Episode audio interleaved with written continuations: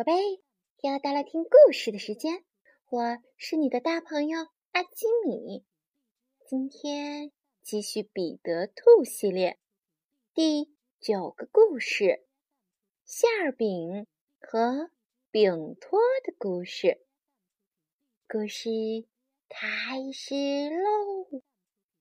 从前有一只名叫瑞比的小猫，有一天，它邀请一只。叫达切斯的小狗来喝下午茶。瑞比在信中写道：“哦，喵！我亲爱的达切斯，我准备了很多好吃的。我用漂亮的烤盘烤了馅饼，你一定没尝过这么好吃的馅饼。要是你喜欢的话，都可以吃光。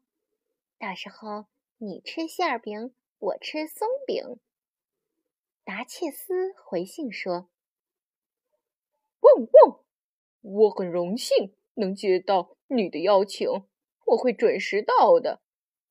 不过真的很巧，嗯，我也正想要邀请你来我这儿共进晚餐呢。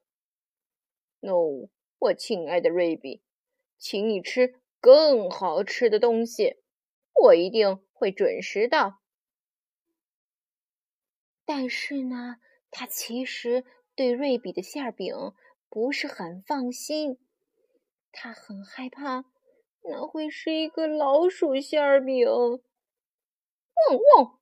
我真的不能吃老鼠馅饼，但是那是聚会，他请我吃。如果真的是老鼠馅饼，我就不得不吃了。我想吃的馅饼应该是牛肉加火腿的馅饼。小狗达切斯走进了他的储藏室，把他自己烤好的馅饼从架子上拿下来，盯着看。哦，我自己的馅饼多好吃呀！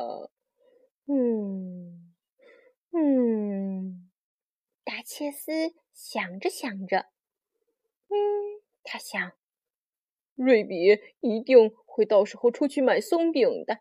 哈，我有了一个好主意。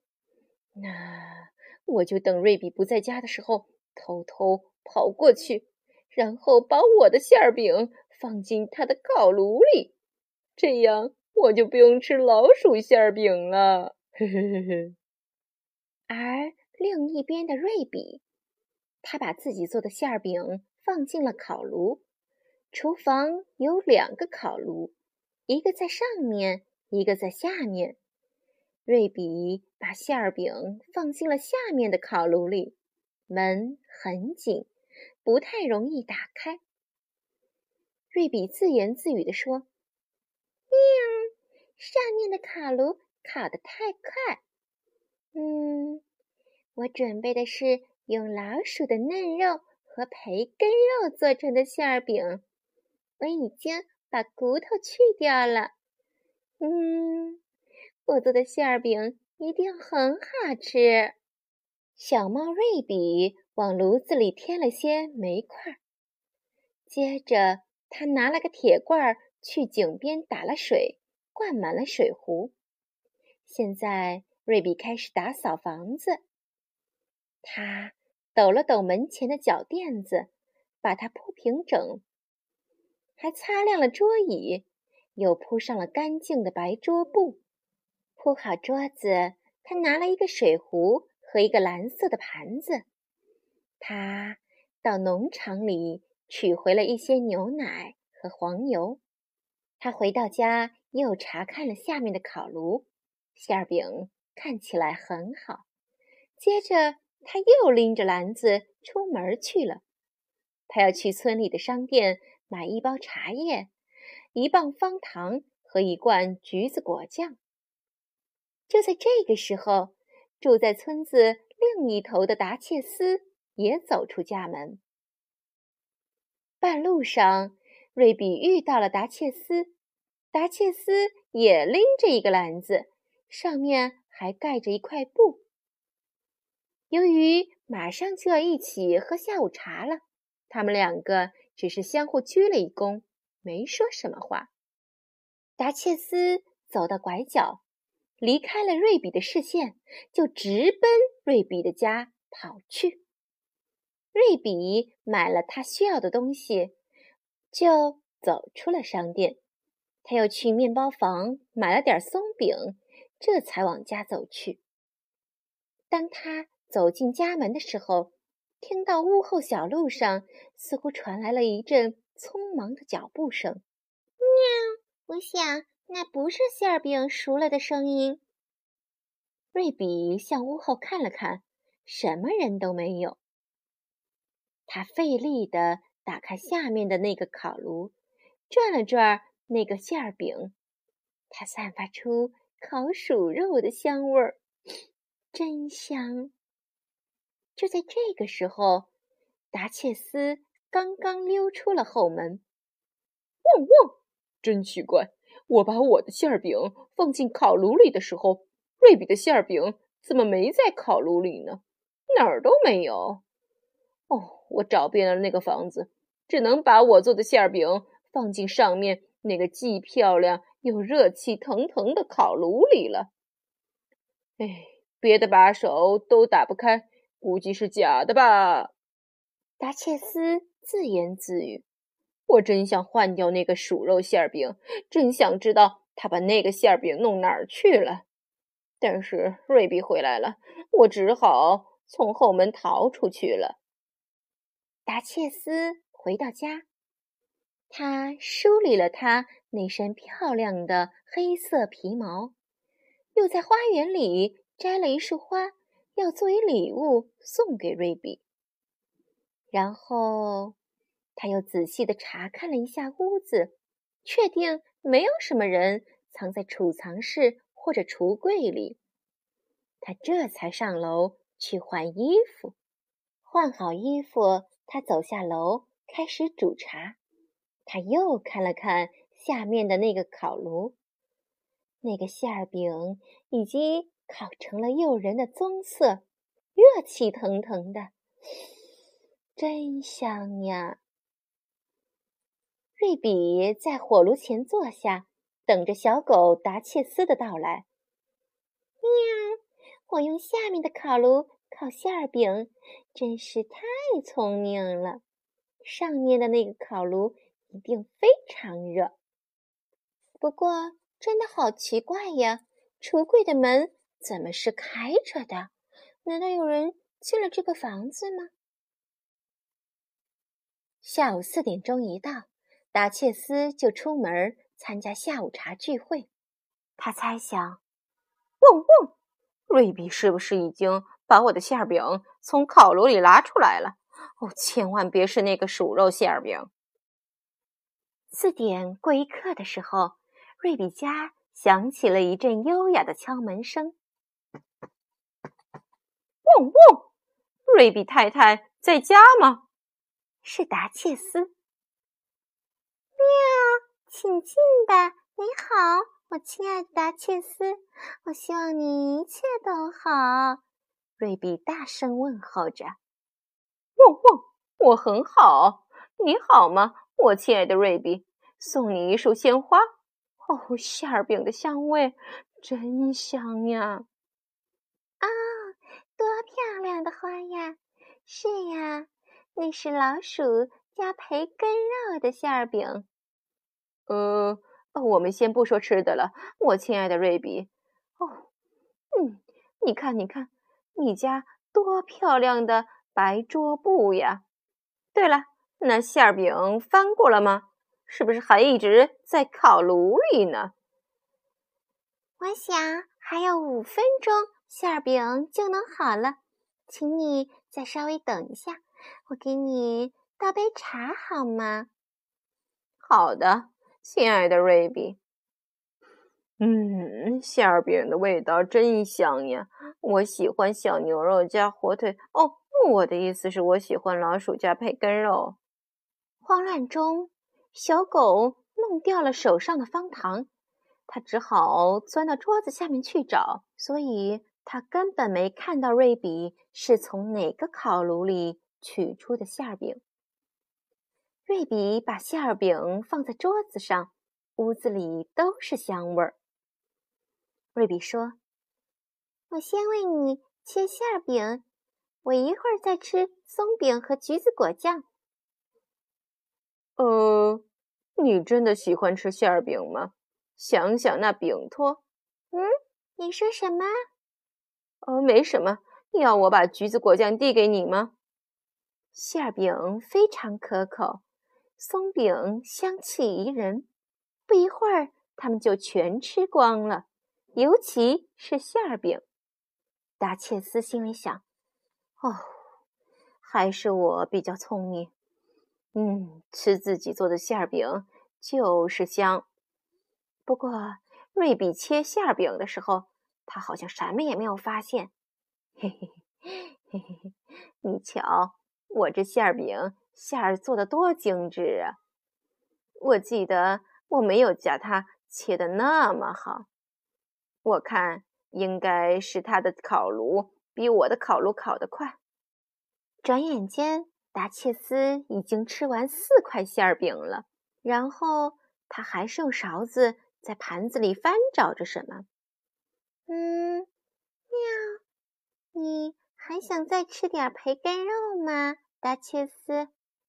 呃，谢谢，亲爱的瑞比，我只是在找那个饼托。什么饼托呀？就是用来盛馅儿饼的饼托呀。哦，可是我并没有放饼托呀，亲爱的达切斯。我觉得做薯肉馅儿饼不需要饼托。可是达切斯还是用勺子在翻找着，他有些着急。我没找到饼托，没有饼托呀。哦不，事实上是有饼托的。瑞比，他去哪儿了？我确定没有饼托，亲爱的达切斯。我其实是不赞成在布丁或者馅饼下面放点儿锡制的饼托或者什么。别的东西的那样做根本没有必要呀！而且当人们大口吃的时候，会不小心吞进去的。达切斯看起来紧张极了，他用勺子在馅饼盘里不停地翻来翻去。我我真的从来不在布丁或者馅饼里放任何的金属物品，当然也包括饼托。达切斯惊呆了，他突然发出了一声嚎叫：“哦，我要死了！我要死了！我吞了一张饼托。哦，瑞比，我觉得好难受。”这不可能，达切斯根本没有饼托呀！可是达切斯呻吟着和哀嚎着，还在地上打起了滚儿。哦，我觉得相当糟糕。我吞了一张饼托，馅饼下面什么都没有。哦不，亲爱的，我确定我吞下了。嗯，那么我去取个枕头让你靠一下。大切斯，你觉得哪里不舒服呀？我浑身都不舒服。那我去找医生来吧。哦，好的，好的，快快去找喜鹊莫高医生来，瑞比，他是个好医生，一定有办法的。哎呦，哎呦！瑞比赶紧去找医生。医生正在铁匠铺里，他忙着把一颗生了锈的钉子放进一瓶墨水里。那可是。他从邮局得来的一瓶墨水。瑞比赶紧跟医生说：“他的客人吞下了做馅儿饼用的饼托。”啊，那走吧，走吧。医生赶紧跟着瑞比向他的家走去。莫高医生跳得飞快，瑞比必须跑着才能跟上他。消息在村子里一下传开了，大家都看到瑞比到处找医生。瑞比出去找医生的时候，一件奇怪的事情发生了。达切斯一边叹气一边呻吟着，他觉得自己非常不舒服。我怎么会吞进去一个饼托呢？那么大的一个饼托！他又走到桌边，用勺子翻那个馅饼盘子。这里没有饼托，除了我没人吃馅饼，那么我一定是吞了一个饼托。哎呦！达切斯悲伤的盯着炉火，他又站起来，打开了上面烤炉的门。一股小牛肉加火腿的香味儿飘了出来。一个漂亮的棕色馅饼就出现在烤炉里。透过面皮上面的小洞，能看到那张锡制的小饼托。达切斯长吁了一口气。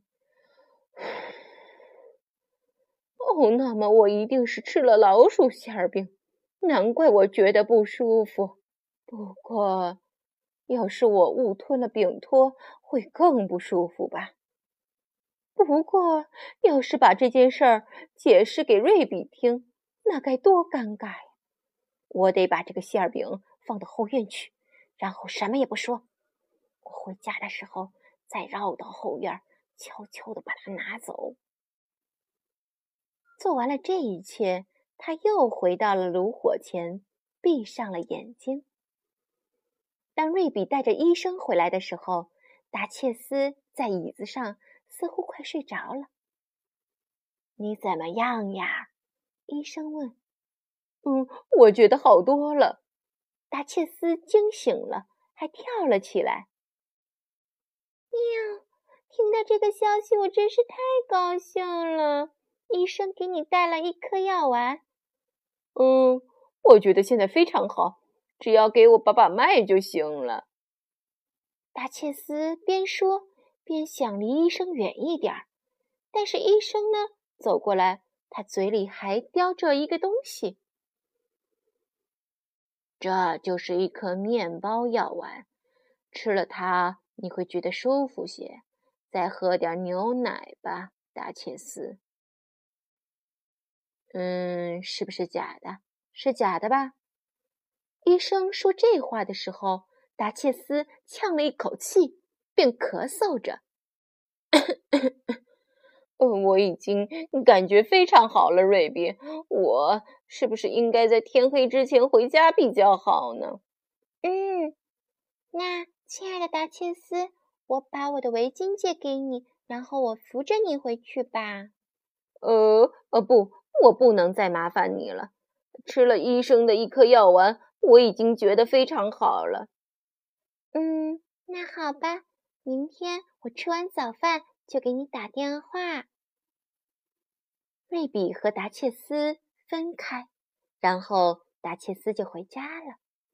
半路上，他在小巷子里停了下来，看到瑞比已经转身回屋，关上大门。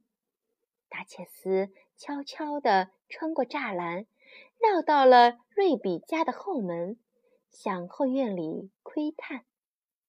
他看到喜鹊医生莫高和三只寒雀，那些寒雀正在吃着馅饼皮，而喜鹊医生正在喝馅饼饼托上面的肉汁。喜鹊医生发现了达切斯，他大叫起来：“哈哈，骗子！”达切斯。赶紧跑回了家，他觉得自己实在是太蠢了。唉，这时瑞比走出了后门，他要提一桶水来清洗餐具。他发现院子里有一个碎了的粉色、白色的馅饼盘，那饼托就在水泵旁边。